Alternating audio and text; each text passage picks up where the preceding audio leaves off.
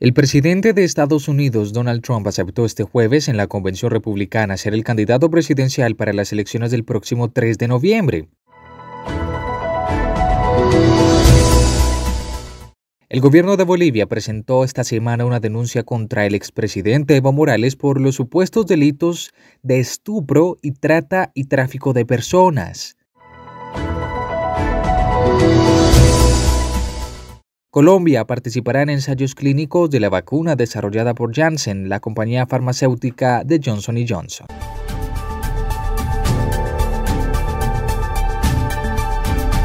Las noticias más importantes de la semana en el Daily Político con Felipe Bedoya.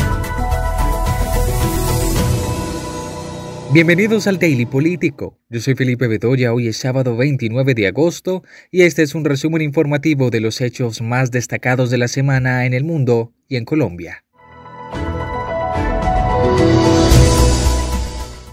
Esta semana, en el cierre de la Convención Nacional Republicana, el presidente Donald Trump aceptó la nominación de su partido para las elecciones del 3 de noviembre. El mandatario exaltó los logros de su administración en materia económica, pese a los efectos de la pandemia, afirmó que ningún otro líder ha hecho tanto por los afroamericanos y calificó que los próximos comicios serán los más importantes de la historia de la nación y atacó a su rival, el demócrata Joe Biden, a quien calificó como el destructor de la grandeza estadounidense. Joe Biden is not a savior of America's soul. He is the destroyer of America's jobs. And if given the chance, he will be the destroyer Joe Biden no es el salvador del alma de Estados Unidos, es el destructor de empleos de Estados Unidos, y si se le da la oportunidad será el gran destructor de la grandeza estadounidense. Esto dijo Trump, quien recibió críticas por celebrar este evento de partido y de campaña en la Casa Blanca, algo que tradicionalmente los presidentes no hacen, pero su equipo responde que estos son tiempos excepcionales. Trump lanzó su discurso ante 1.500 invitados con poco distanciamiento social sobre Washington. Pero, ¿qué conclusiones se pueden sacar de esta convención republicana que deja el camino listo para las elecciones? José Díaz Briceño, del diario Reforma de México, nos explica. Sí, pienso que hay dos consideraciones importantes que se pueden hacer de esta inusual convención republicana. La primera es que tenemos un presidente de Estados Unidos frustrado Donald Trump jamás imaginó las terribles condiciones que se le presentarían después de la aparición de la pandemia. Recordemos, tradicionalmente un presidente en funciones de Estados Unidos que busca un segundo mandato tradicionalmente triunfa y en especial cuando va acompañado de un relativo auge económico el presidente Trump a principios de, este año había salido victorioso de un potencial juicio político, gozaba de un relativo auge económico y era el presidente en funciones. Estaba todo listo para su reelección. Ahora hay que decir, se podría añadir, si las encuestas se cumplen, eh, a esta lista de muy pocos presidentes eh, que no lograron una reelección. En los últimos 100 años solo ha habido cuatro presidentes que no lo lograron. Herbert Hoover, que se enfrentó a la gran recesión, Jimmy Carter, que se enfrentó a una grave crisis económica, Gerald Ford, que perdonó a Richard Nixon, y el último y más reciente, George Bush, padre, que se enfrentó a Bill Clinton. Sin embargo, una segunda conclusión que se puede hacer es que el presidente Donald Trump todavía tiene una venida para el triunfo.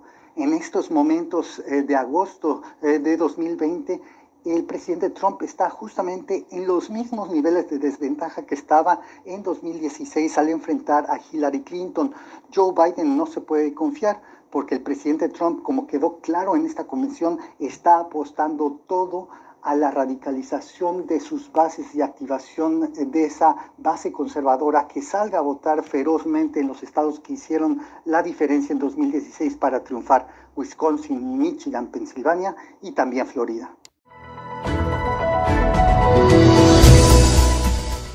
El gobierno de Bolivia presentó esta semana una denuncia contra el expresidente Evo Morales por los supuestos delitos de estupro, trata y tráfico de personas. La denuncia que el Ministerio de Justicia presentó contra Morales en la Fiscalía de La Paz está respaldada, según el viceministro de Transparencia, Guido Melgar, en información policial sobre la presunta relación sentimental de Morales con una joven que actualmente tiene 19 años.